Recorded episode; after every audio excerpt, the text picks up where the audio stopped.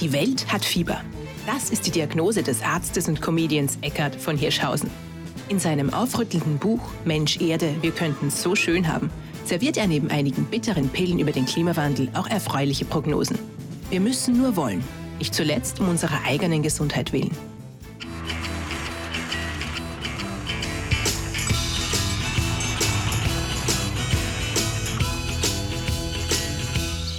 Dr. Eckhard von Hirschhausen, ein Mann mit vielen Gesichtern. Sein Lebenslauf sprengt alles.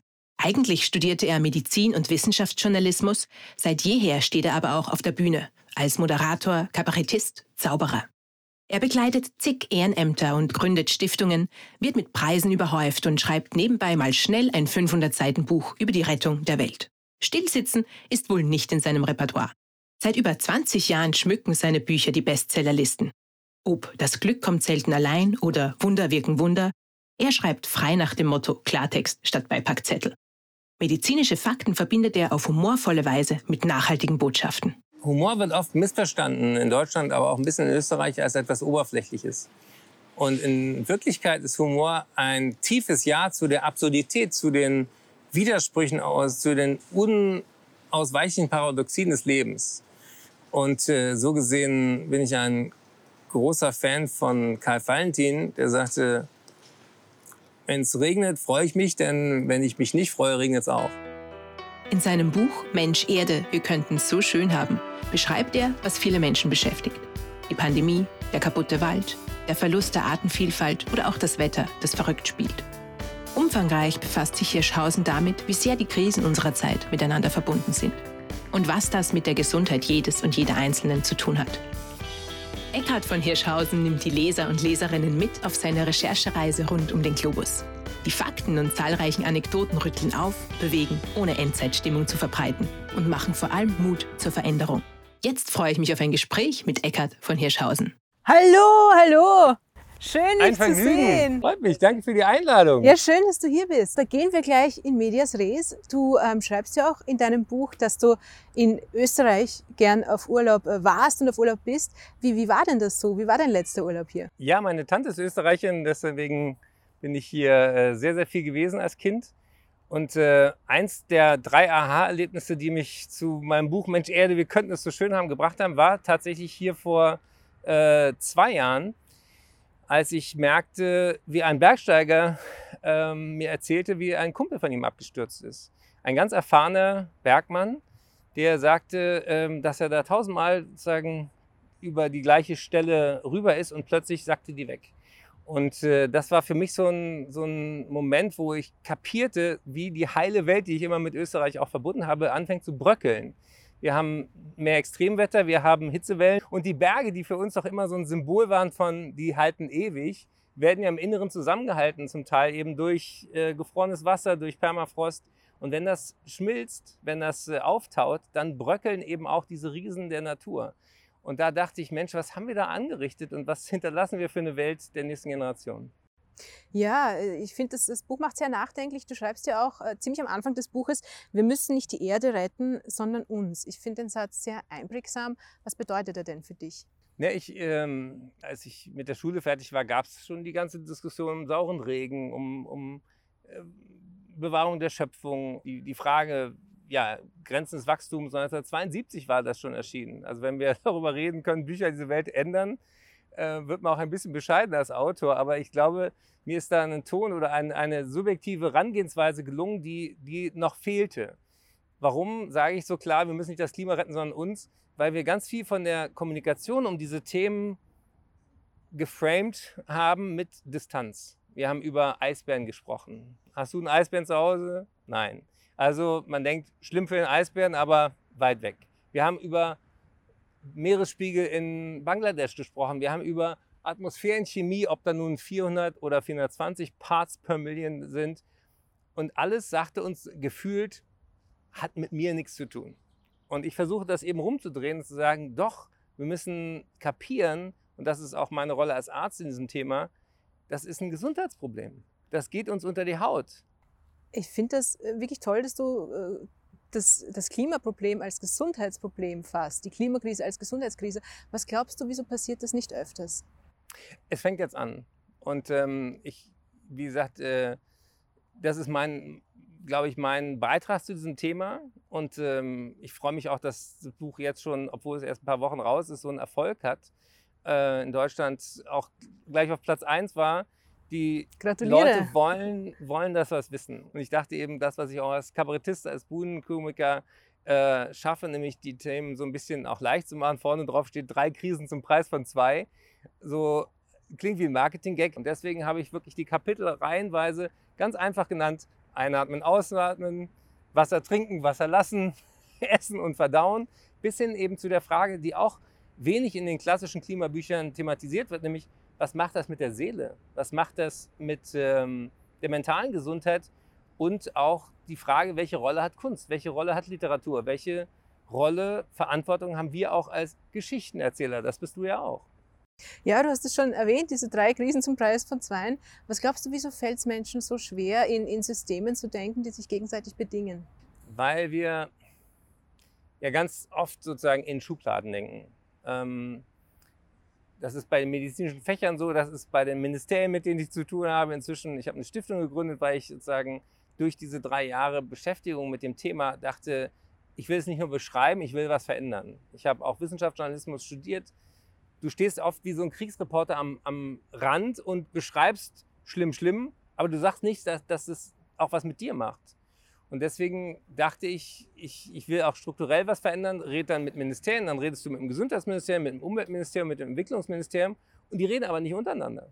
Und du brauchst sozusagen auch solche Hofnarren, Leute, die sozusagen ein wenig äh, vielseitiger unterwegs sind, um Kommunikation in diesen turbulenten Zeiten überhaupt auch zwischen den verschiedenen Akteuren hinzukriegen. Ja, ich habe auch das Gefühl, dass aus deinem Buch wirklich deutlich wird, dass äh, Kommunikation eigentlich alles ist, was das ja. Thema angeht.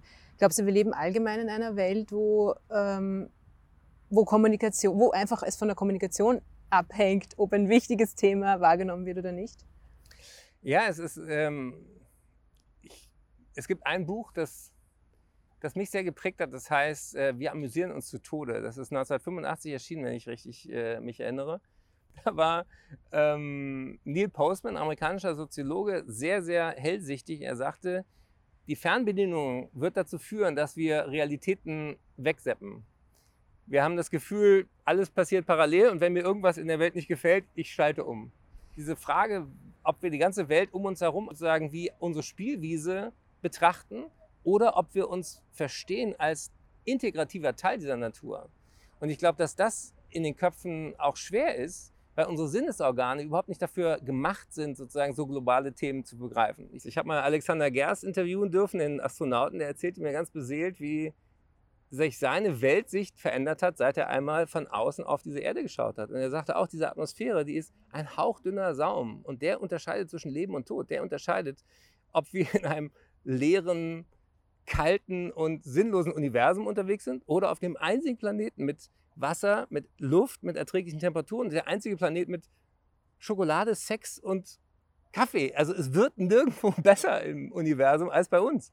Und wir denken, ach komm hier, Elon Musk, äh, wir fliegen ins Welt. Also was wollen wir denn da? Wir haben es doch hier gut. Deswegen der Titel auch, Mensch Erde, wir könnten es so schön haben. Wir brauchen eine Vision, wo wir hinwollen. Und dafür, glaube ich, brauchen wir die Künstler, wir brauchen die Spinner, wir brauchen die Literaten, wir brauchen die Musiker, die Maler, wir brauchen alle, die uns wieder Lust machen auf die Veränderung. Weil erstmal halten die Leute grundsätzlich, ich ja auch, immer an dem fest, was wir kennen. Und wir haben Angst loszulassen. Und das ist eigentlich die Grundvoraussetzung für das, was wir Transformation nennen. Theodora, darf ich dir mal eine Frage stellen? Gerne. Du hast mir gerade im Vorgespräch verraten, dein Vater hat sich mit Luftqualität beschäftigt. Was hat er da gemessen oder gemacht? Ja, er hat ähm, äh, Feinstaub gemessen fürs Land Burgenland. Jetzt ist er in Pension. Und ähm, er hat irgendwie gesehen, dass das leider nicht so in die richtige Richtung geht mit den Werten. Ähm, und jetzt hat er in der Pension seine eigene Utopie verwirklicht, hat sich eine riesen Solarkollektorenanlage aufs Dach geknallt. Wir haben zwei Batterien im Keller stehen und sie verfolgen, also meine beiden Eltern mit so einer App ganz begeistert, wie viel Strom wir da erzeugen und einsparen. Also die tragen halt auf diese Weise ihren Teil bei. Ich glaube, es braucht viel mehr so ganz nah Erlebnisse und auch die Bereitschaft, sich davon berühren zu lassen, damit wir in den nächsten Schritt kommen, nämlich Wut und Veränderung fordern und auch die Politik vor uns hertreiben. Und das muss raus dafür aus einer sozusagen Öko-Betroffenheits- äh, in die Mitte der Gesellschaft. Das ist ein Thema für alle Generationen, für alle Parteien. Und deswegen war auch mein Wunsch bei dem Buch zu, zu schreiben, so dass ich mir immer vorgestellt habe, jemand, der bisher dachte, ich habe nichts damit zu tun, dass der begreift, doch, jeder von uns ist Teil des Problems oder Teil der Lösung. Ähm, du bist ja eigentlich von deiner Ausbildung her Arzt. Wie und vor allem wieso hat es dich eigentlich auf die Bühne verschlagen? Ach, das hat mich als Kind schon äh, fasziniert. Ich habe Witze gesammelt, ich habe Zauberkunststücke gemacht, einfach um zu zeigen, wie schnell unser Verstand eigentlich auch in die Irre geht. Und dann habe ich eben Medizin und Wissenschaftsjournalismus studiert und kapiert, dass ganz viel von dem medizinischen Wissen ja nie in die Anwendung kommt. Du hast schon die zukünftige Welt angesprochen. Es gibt eine Passage, die ähm, ganz im, in der Tradition der literarischen Utopie steht, wo du 2050 als 82-Jähriger zurückblickst auf die, die Welt des Jahres 2020, 2021. Ähm, und du zeichnest eigentlich ein sehr schönes Zukunftsbild. Also wir haben es irgendwie geschafft. Aber was glaubst du, ist, ist wirksamer? Ein, ein, ein Katastrophenszenario darzustellen, wie es sein könnte, oder eine, eine paradiesische Welt, für die wir uns anstrengen müssen? Ich glaube, das ist für unterschiedliche Menschen unterschiedlich. Es braucht alles. Ähm, es gibt großartige auch Literaten. Ich, ich habe Jonathan Safran Foer getroffen, der ja auch lange Romane geschrieben hat und jetzt äh, eben auch wir äh, Tiere essen heißt es auf Deutsch und wir sind das Klima äh, geschrieben hat, Sachbücher zu den wichtigsten Fragen, nämlich runter von diesem idiotischen Fleischkonsum, der diese Erde kaputt macht und äh, verstehen, dass wir einen Anteil haben. Es braucht äh, Bücher wie äh, The Uninhabitable Earth. Äh, Wells hat es geschrieben, die unbewohnbare Erde, wo er wirklich einfach gesagt hat, Leute, wir sind auf dem völlig falschen Dampfer. Ich glaube als Arzt immer daran, stell erstmal die Diagnose klar und dann red über die Therapiemöglichkeiten. Und solange die Menschen immer noch denken, ach, das ist, das ist so eine Mode, über Klima zu reden, es geht wieder vorbei. Nee, es geht nicht mehr vorbei. Das ist das Überlebensthema per se. Deswegen erst die Diagnose einmal klarstellen, und dann aber Lust machen auf die Therapie, die da heißt, pflanzenbasiert essen, Verkehrswende, keine Kohle mehr verbrennen, bitte weltweit, sondern 100% erneuerbare ähm, und Städte so bauen, dass sie nicht zu Hitze fallen werden. Also das sind die großen Hebel. Wir haben im Moment Sandknappheit weltweit, weil wir so unglaublich viel mit Beton bauen. Wir müssten CO2 binden in Bäumen, dafür, das machen die ja gern und dann eben die Bäume nicht wieder anzünden oder ähm, äh, ja, verfeuern, sondern wir müssen die als, als Bausubstanz nehmen. Und diese Ideen gibt es ja. Und das ist auch möglich. Also ähm, da braucht es erst die Katastrophe, dass man will, äh, wir müssen was tun und dann die, die Lust auf, äh, wir könnten es schöner haben. Und ich hoffe, dass dieses Spagat mir gelungen ist. Du hast mir auch eine Inspiration anderer Art mitgebracht, eine Buchempfehlung. Was ist es denn geworden?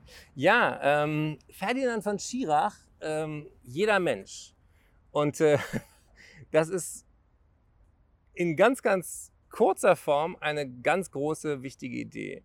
Hier hinten drauf sind neue Menschenrechte. Und ich darf die einmal kurz vorlesen. Artikel 1 Umwelt. Jeder Mensch hat das Recht, in einer gesunden und geschützten Umwelt zu leben. Dann geht es um digitale Selbstbestimmung, künstliche Intelligenz, Wahrheit, Globalisierung, Grundrechtsklagen auch. Was Ferdinand da gemacht hat, ist zu sagen, wir haben universelle Menschenrechte, wir haben großartige Verfassungen. Oft sind Verfassungen am Ende von Katastrophen, zum Beispiel nach Weltkriegen, geschrieben worden von Menschen, die sich hingesetzt haben und gesagt haben, wie können wir sozusagen daraus lernen, wie können wir nach vorne raus positive ähm, Regeln uns geben, die uns gemeinsam stark machen. Und er sagte, natürlich konnten die 1949 noch nicht über künstliche Intelligenz und digitale Selbstbestimmung nachdenken. Deswegen ist es höchste Zeit für neue Regeln. Und Artikel 1 eben, jeder Mensch hat das Recht, in einer gesunden und geschützten Umwelt zu leben, fand ich großartig. Ich habe ihn getroffen. Es ist ein wirklich ein inspirierender Mensch. Ich kann ihn sehr empfehlen. Das hört sich wahnsinnig toll an. Vielen Dank. Danke sehr für die Einladung. Die Bücher gut verpackt zieht es uns weiter zum nächsten schönen Ort, wo wir wieder neue Schreibende und neue Zeilen entdecken. Bis bald bei Literatur.